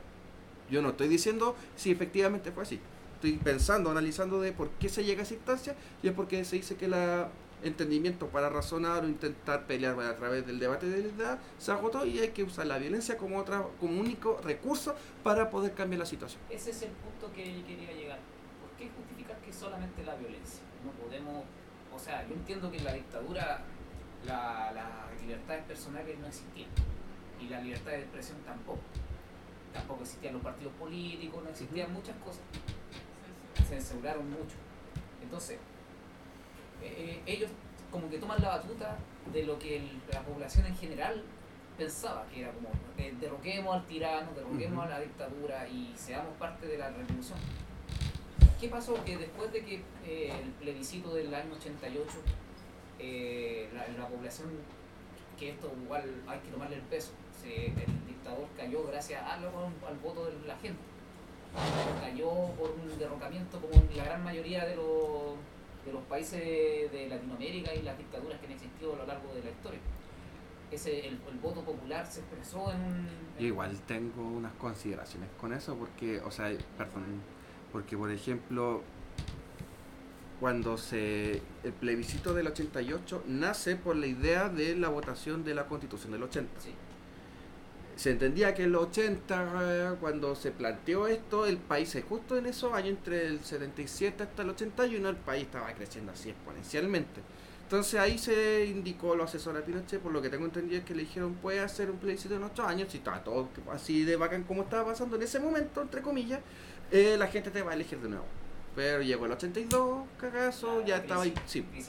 Y el tema de la votación del plebiscito ya estaba en marcha incluso en un momento cuando ya las votaciones el día en la noche de ese día de las elecciones salieron mucho o mucha conspiración se generó dentro de la misma junta militar de hacer un autogolpe para invalidar eso y eso también explica por qué ese día los resultados se entregaron tan tarde y tan mal informado al principio diciendo que se iba ganando y después como a las 2 de la mañana ya recién pudieron admitir que después no. Fue el que tuvo las para decir que perdieron.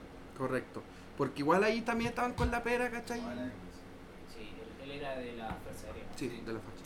De la facha. Está muerto. Entonces yo igual eh, eso lo pondero siempre eh, en su perspectiva también, porque igual... a, mí, me gustaría también hablar de otro tipo de violencia, de una violencia implícita, de una violencia que tal vez no, no nos golpea eh, de, de, forma tan directa, sino que es más bien como que nos golpea de forma indirecta. Por ejemplo, el mismo sistema en el que nosotros vivimos. En el mismo sistema en el que si tú no tenías lucas para matricularte no podías estudiar, en el sistema donde hay muchas diferencias socioeconómicas, donde la gente al final se vincula con gente de su misma condición socioeconómica y de repente no es capaz de dar cuenta en los reales problemas que vive el país, la contaminación que viven muchas personas en sus territorios. Eso para mí ya es muy violento y eso podría justificar perfectamente un, un actual violento de grupos de grupos con conocimiento de causa que podrían generar más violencia en el país. O sea, nosotros tenemos que hacernos cargo también, no solo de levantar con el dedo y decir, oye, no sé, la gente que, por ejemplo, reclama contra las protestas, reclama contra las barricadas, pero finalmente esas personas están, están luchando por... Y, y diciendo algo que no dicen los medios de comunicación, que no dice la prensa, que no dicen los medios escritos, oponiéndose a, a las centrales, oponiéndose a la contaminación de los ríos, oponiéndose a, la, a, a las grandes mineras, oponiéndose al sector político, entonces puede ser que en, en, estos momentos no hayan grupos armados, pero el mismo Estado y, la, y el mundo empresarial es los que ejercen mayor violencia hacia la sociedad, violencia por medio de los sueldos miserables en los que vive la mayoría de las personas y violencia por la forma en que tenemos que vivir. Pues, o sea, yo cuando era chico casi ni vi a mis papás porque tenían que trabajar todo el día. ¿Y cuántos de nosotros no tuvimos esa realidad? ¿Cuántos de nosotros no pudimos desarrollarnos por esa violencia implícita del sistema que, que nos caga, nos viola y nos reprime? Yo a esa violencia también me gustaría eludir. No sé qué piensan ustedes. Eh, yo podría incluso contextualizarla en el geo. Por ejemplo, cuando el año pasado se hizo el tema del petitorio, eh, si algunos se acordarán, nosotros hicimos hasta un corte de la Avenida Brasil por cinco minutos. No fue la gran situación, pero provocó algo que la universidad nos llamó, se sentó a negociar y nosotros dijimos ya, nosotros vamos a negociar de buena fe, en buenos términos, vamos a poner nuestras demandas y vamos a buscar soluciones. Y efectivamente, por mucho tiempo de este año, ese diálogo en verdad yo lo encontré a modo personal fructífero. Sin embargo, a mí me nace la inquietud de que, por ejemplo, ¿qué pasa cuando tú, con toda la disposición, toda la voluntad y las ganas, sientes que las personas o grupos de personas o grupos de poder simplemente no le interesa, no quieren, y cuando tú intentas entender por qué, porque igual uno puede legítimamente preguntarse por qué no lo quieren hacer, cuál es la, el motivo o la razón detrás para negarse a eso. Y en este caso lo digo efectivamente con sus palabras y me hago cargo de mis palabras, como el decano de ingeniería, que simplemente por un tema de ego personal, por una lucha de poder, que por ejemplo la sala de acá al lado, que no la usa, instaló un club de música que lleva a tener una instalación, pero y que ya esta sala va a quedarse ocupada. Pero aún así, él no quiere pasarla, se niega a hablar con estudiantes, le ha hecho cerrada de puerta a la misma autoridad universitaria, desde la DAE, desde Plan Maestro, eh, desde el decano de nuestra facultad, se niega a hablar, se niega a discutir. ¿Qué nos queda a nosotros entonces para entenderlo? O sea, yo te puedo entender que, por ejemplo, no comprender, ojo, lo, lo diferencio de entender de comprender. Yo puedo entender que digan, la uno tiene plata y no podemos hacer estas cosas. No lo comprendo, pero puedo entenderlo. Pero que una persona me diga simplemente no quiero hablar con usted, esta sala es mía y se acabó el tema, ¿qué me genera a mí como estudiante o presidente o si como estudiante? Me genera puta una frustración y una rabia. Esa weá no es una respuesta que nos podéis dar de una sala que está desocupada. Entonces, ¿qué, qué, qué, ¿qué otra solución yo le puedo buscar a esto? Que nos tomemos la sala a la mala, que le hagamos un plantón al decano, ¿qué? ¿Cachai? Entonces, uno intenta buscar el diálogo, intenta razonar en base a la idea, pero si una parte se cierra eso, está obligando a la otra parte a hacer cosas que tal vez esa parte en sí misma en un principio no quería hacerlas, pero se ve obligada a hacerlas para buscar el, el imponer en este caso nuestra idea, que nuestra idea nosotros la vemos como legítima, tal vez el fulano este no, pero ahí está la lucha. Entonces, por eso siempre hay que actuar, eh, yo soy de los que tienen que ver la violencia más de acuerdo al mérito.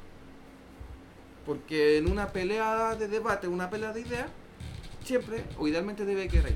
Pero cuando ya se acaba el debate, se acaba la idea y No solo no hay, obligan a la otra parte también a volverse violenta. Y eso es lo que me da lata que pase, pero puta, yo por ejemplo, si los cabros el día de mañana se van y le hacen un plantón o le dejan la cagada al decano, yo lo voy a entender por qué lo hicieron. Yo lo voy a justificar de hecho por qué lo hicieron. Y tengo la justificación más allá si la comparten o no. Oye, buena reflexión, Iván. Oye, he sido un buen invitado, el mejor, el mejor invitado hasta el momento. Bien, bien, bien. Bien informado, hartos comentarios. Oye, ¿y tú sabes por qué se llama este programa Ecos de la 214? Me imagino que tiene que ser por la antigua sala que ya no existe porque ahora es el laboratorio de geoinformática. Que lo expliqué en el primer capítulo, pero nadie me pescó. De hecho, después interrumpieron, se pusieron a hablar, así que lo voy a decir de nuevo. Que antiguamente había solo una sala de geografía, que era la 214. Entonces, nosotros somos, considerando que ahora es una oficina y ya no existe, nosotros somos el eco. Porque estuvimos en ese tiempo, en ese tiempo de la 214, cuando solo había una sala. Y ahora hay dos salas. Así que Estamos avanzando cada vez más. avanzó y creo que. Hay próximamente. La otra No oficina. está la oficina de los profes, No la- esa acá la 214. Sí, Sí, Sí. Donde están Donny, la Mariona y el profe estaba Mancilla. cerrada la puerta de este pasillo, güey. Sí. Wow. Era horrible. Era la muy sala. horrible. ¿Y dónde estaba La la sala me gusta. No había oficina. ¿No había oficina No, no había oficina. No, no, sí, han mejorado hartas cosas acá. Ya chiquillos, ahora vamos con el tercer tema que es cultura política y la dictadura ya. Uh, que es mi tema. Yo les voy a contar un poco. Yo estoy haciendo mi tesis sobre geografía de la música. Ya. que es un poco de entender la territorialidad de la música y ocupar metodología de la geografía para poder analizar la música. Entonces, en ese proceso de estudiar la música, yo me puse a estudiar las políticas públicas actuales de la música y, y como mi tesis se enmarca en un periodo predictadura, que entender un poco cómo funcionaba la música predictadura, empecé a estudiar las políticas públicas y en eso me apareció la política cultural de la dictadura, que es un poco lo que vengo a comentar entre todos. ¿ya? Entonces, yo les voy a leer un par de extractos de la política pública que me parecen súper interesantes eh, para que las podamos entender, no, para que vayamos entendiendo cómo, qué hizo la dictadura con la cultura. En términos generales, para hacer primero un resumen, lo que hizo la dictadura fue establecer un modelo, una forma de entender la cultura que era por medio del ser nacional. Es decir, ellos establecían que para que un, un gobierno y un país se, pudiese- se pudiera desarrollar, necesitaba que sus ciudadanos se establecieran en una cultura y esa cultura fomentarla. Y todo lo que no fuera parte de esa cultura estaba prohibido. Entonces, en, relación a, a ese, a ese objetivo de, de la dictadura, es que se generó un vacío cultural desde la década del 70 hasta la década del 89 y un poquito más porque la siguiente política cultural que se desarrolló en Chile fue en el 2005. O sea, desde 1975 que se estableció la política cultural de, de la dictadura hasta el 2005, esto nos rigió por lo menos culturalmente como país. Entonces, a mí me gustaría leer algunas partes de que me parecen más interesantes. Por ejemplo, yo le hablaba de la visión de, de la dictadura. Entonces, acá hay un extracto que dice, que habla de la cultura según lo- los milicos culiados. Es un hecho que las manifestaciones culturales se expresan espontáneamente y surgen independientes de la administración política de un país. ¿Plantean? Pero también es cierto que la motivación interior de una persona o un grupo social está muy vinculada a la orientación filosófica a la que adhiere un gobierno, porque ellos se decían a sí mismos que eran un gobierno, hasta el grado de que tal orientación puede llegar a contribuirse en un único estímulo permitido o en el factor condicionante de toda actividad cultural de un país, como ocurre en los gobiernos to- totali- totalitarios. Es decir, ellos explican cómo funcionan los gobiernos totalitarios y un poco se hacen a un lado de los gobiernos totalitarios, siendo que eran un gobierno totalitario. Pero en una sociedad libre, dicen los milicos, que respete al, individuo y ampara sus manifestaciones espirituales, el gobierno no puede transformarse en el inductor exclusivo de una actividad cultural.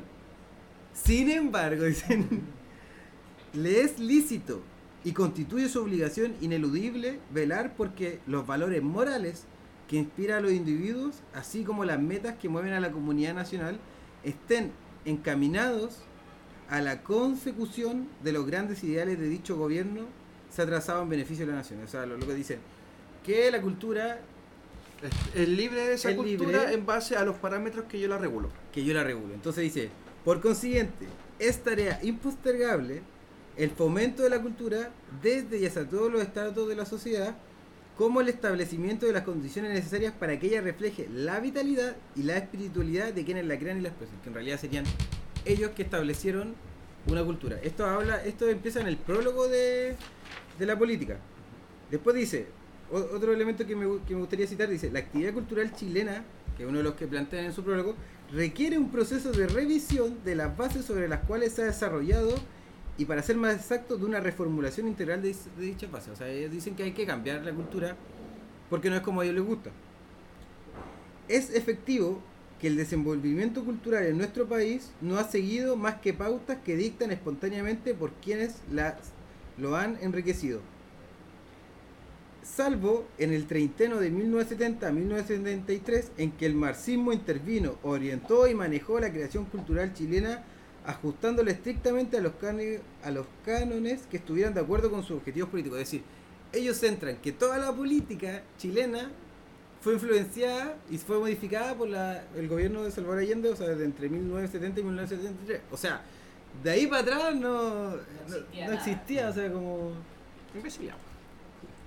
invisi- un poco de invisibilidad con respecto al tema. Entonces aquí yo voy a seguir analizando un poco la cultura. Después hay, unas frases que igual las subrayé, por ejemplo, nuestras características geográficas, dice el ombilico, no se imponen relaciones muy especiales con el resto del mundo habitado, derivadas de nuestra lejanía de los centros motores del progreso cultural. O sea, ellos establecen que existen centros principales de desarrollo, Estados Unidos, Europa, y nosotros finalmente como somos occidentales, cristianos, nosotros somos una periferia de ellos y tenemos que vincularnos con ella para poder generar un desarrollo cultural. O sea, eliminando cualquier característica propia que podemos tener los chilenos, o sea, de, de nuestro desarrollo, de las cosas que nos gusten, etcétera, etcétera.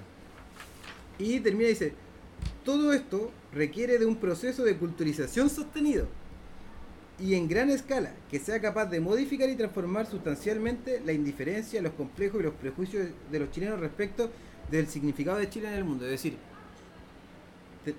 ellos hablan que este proceso de la dictadura, por medio de esta política, tiene que generar un proceso sostenido de culturización. O sea, que nosotros no tenemos cultura, pues nos dice un poco, que, que la cultura que había en Chile en realidad no, no es cultura y un poco ellos tienen que generar este proceso para, para modificar nuestra forma de pensar y relacionarnos. ¿Ya? Ese sentido es súper importante porque Chile en la actualidad pasa por un proceso de, de no tener identidad. Pasamos por un proceso de que decimos cuál es nuestra identidad del chileno, cuál es la identidad del porteño. Y empezamos como a, a pegarnos como cabezazos con nosotros mismos y decir nuestras tradiciones. Y parte de ese problema nace con esta política cultural. Que me gustaría hacer hincapié. Pase con esta política cultural porque elimina o sea, desde 1975, en realidad 1973, pero específicamente con esta política, elimina todo y prohíbe todo culturalmente que no tiene que ver con el ser nacional, que es lo que proponen los militares. Entonces, desde ese momento es que nosotros empezamos a actuar como los militares, durante 30 años, de 1975 al 2005, que nace la, la primera política cultural del gobierno de Ricardo Lagos. Ahora, perdón. Sí, Eh, yo igual creo que hay que hacer eh, salvedades con esto, porque por ejemplo, eh, por mucho que por ejemplo se dio que la dictadura pudo haber impuesto una visión eh, cultural hegemónica, eh, siempre surge la cultura desde otro aspecto, que no se visibilice es otro tema. Pero por ejemplo, el tema del grupo de Los Prisioneros, que nace en apogeo de la dictadura como un grupo contestatario, no directamente hacia la dictadura, pero sí a, a los roles sociales y culturales, te marca también cosas que, la, que en sí mismo la cultura o en estos casos los parámetros que se pueden establecer de cierta dictadura en general eh, lo, lo deja bloqueado restringido. Em, también eh, hay que entender el poder o la implicancia política y lo más y lo poderoso con respecto al tema cultural porque por ejemplo em, ¿qué es lo importante? A ver, si nos vamos en un aspecto mucho más básico podemos pensar de algo como la música, la arte, la letra, etcétera, que es lo que uno busca cuando uno eh, crea alguna pieza artística o cuando uno ve o entiende esa pieza artística. Uno se conmueve, uno se inspira, uno celebra, se alegra o le puede dar una emoción. Eh, lo vuelve algo completamente emocional, algo que que no puede racionalizar porque es emotivo. Entonces, a partir de ese momento, entendiendo la complejidad de lo emotivo, es que, por ejemplo, puedes tú manipular eso con fines políticos. Es que, con fines es que ellos lo lograron de cierta forma. Sí. Lo lograron por, por varios elementos. Lo lograron, por ejemplo, prohibieron. Uno, o sea, por ejemplo, ¿cómo, cómo ellos con esta cultura nos, nos modificaron, por ejemplo, a nosotros, nos modificaron? Por ejemplo, establecieron una forma de cultura. Ujú.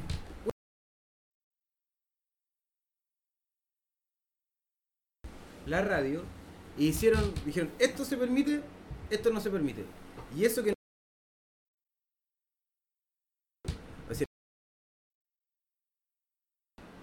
y que me gustaría, no sé, es que es muy extensa, de repente tengo que prepararlo más para explicarlo en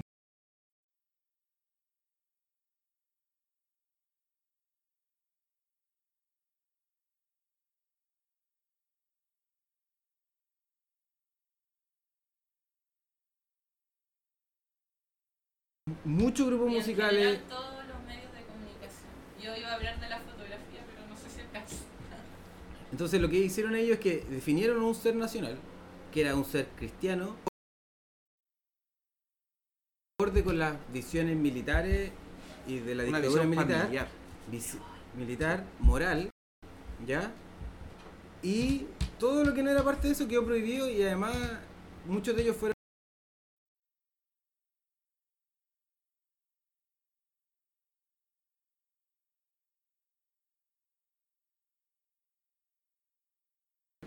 en grupo, en comunidad, o sea, si no, si no puedes expresarlo, de cierta forma quedan invalidados. Uno, mi tesis principalmente, habla del tango, ¿ya? Y una de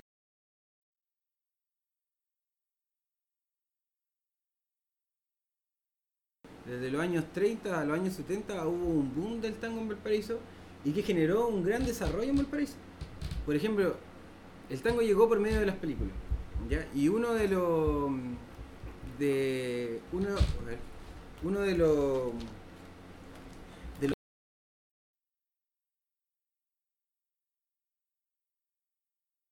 los mostraban películas tangueras.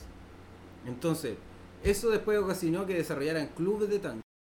Eso después condicionó que los teatros de Valparaíso empezaran a traer bandas eh, músicos argentinos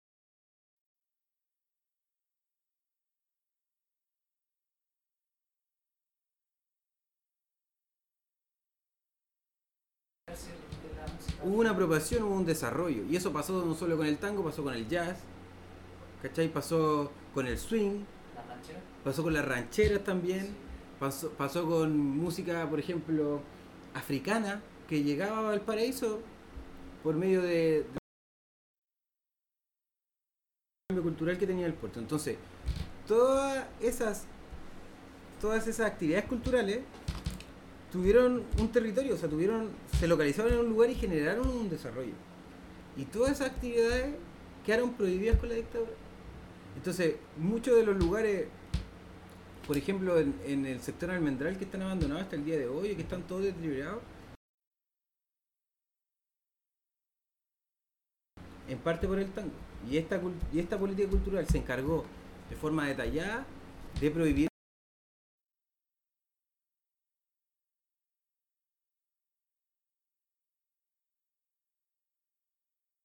de cosas que yo rescato por lo menos del, del tango, del género del tango, es que ellos trabajaban con un sindicato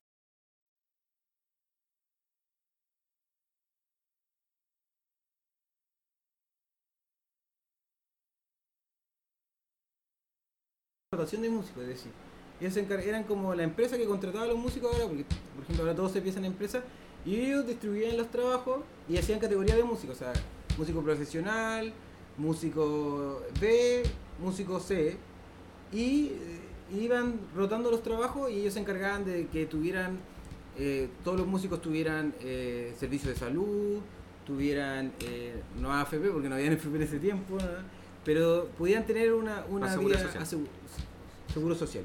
Entonces, ¿qué pasó? Con esta política pública y con la dictadura, esos músicos no pudieron trabajar más. Esos músicos no pudieron trabajar más, ¿por qué? Porque estaban vinculados, el tango quedó vinculado con los movimientos de izquierda por ser parte de los sindicatos. Y además, en la política pública establece que todo lo extranjero que venga a, Chile un poco a quedarse o a vincularse con, como con lo cultural chileno, viene un poco a, hacer que nosotros nos olvidemos del ser nacional, que establece como un chileno, una forma, un ser, que eso trae consecuencias hasta el día de hoy en, nue- en nuestra sociedad, porque como porteño, por ejemplo, nos eliminaron nuestra cultura, po, porque nosotros éramos tangueros de cierta forma. po. Nuestra sociedad, nuestra vida se entendía también en base al tango, al bailar, al conocernos, porque el tango simplemente, una, por ejemplo, otra- otro dato que me gustaría dar es que por ejemplo, antes todas las orquestas de música en general tocaban tres ti- estilos de música. Tocaban jazz, partían con jazz, tocaban tango en la segunda salida y la tercera salida tocaban cumbia. No era algo así como, como uno lo ve el tango argentino, sino como que era parte de Valparaíso, parte de nuestra identidad y, todo eso fue eliminado en parte por esta cultura. Entonces, tal vez no lo pudimos desarrollar tan bien, pero una invitación un poco a la, a, a la gente, a todos, a que, a que echemos ojo a lo que se hacía antes, porque puede ser que muchos de los políticos actuales y muchas de las políticas están vinculadas con esto y, y eso es lamentable. Lamentable. Y si uno lo compara con la política nacional que, que se hizo en el año 2017, un mundo, un mundo de diferencia. Yo creo que deberíamos tener un capítulo específico para hablar del tema de la cultura en Chile, de cómo lo sentimos nosotros como ciudadanos o parte de este país.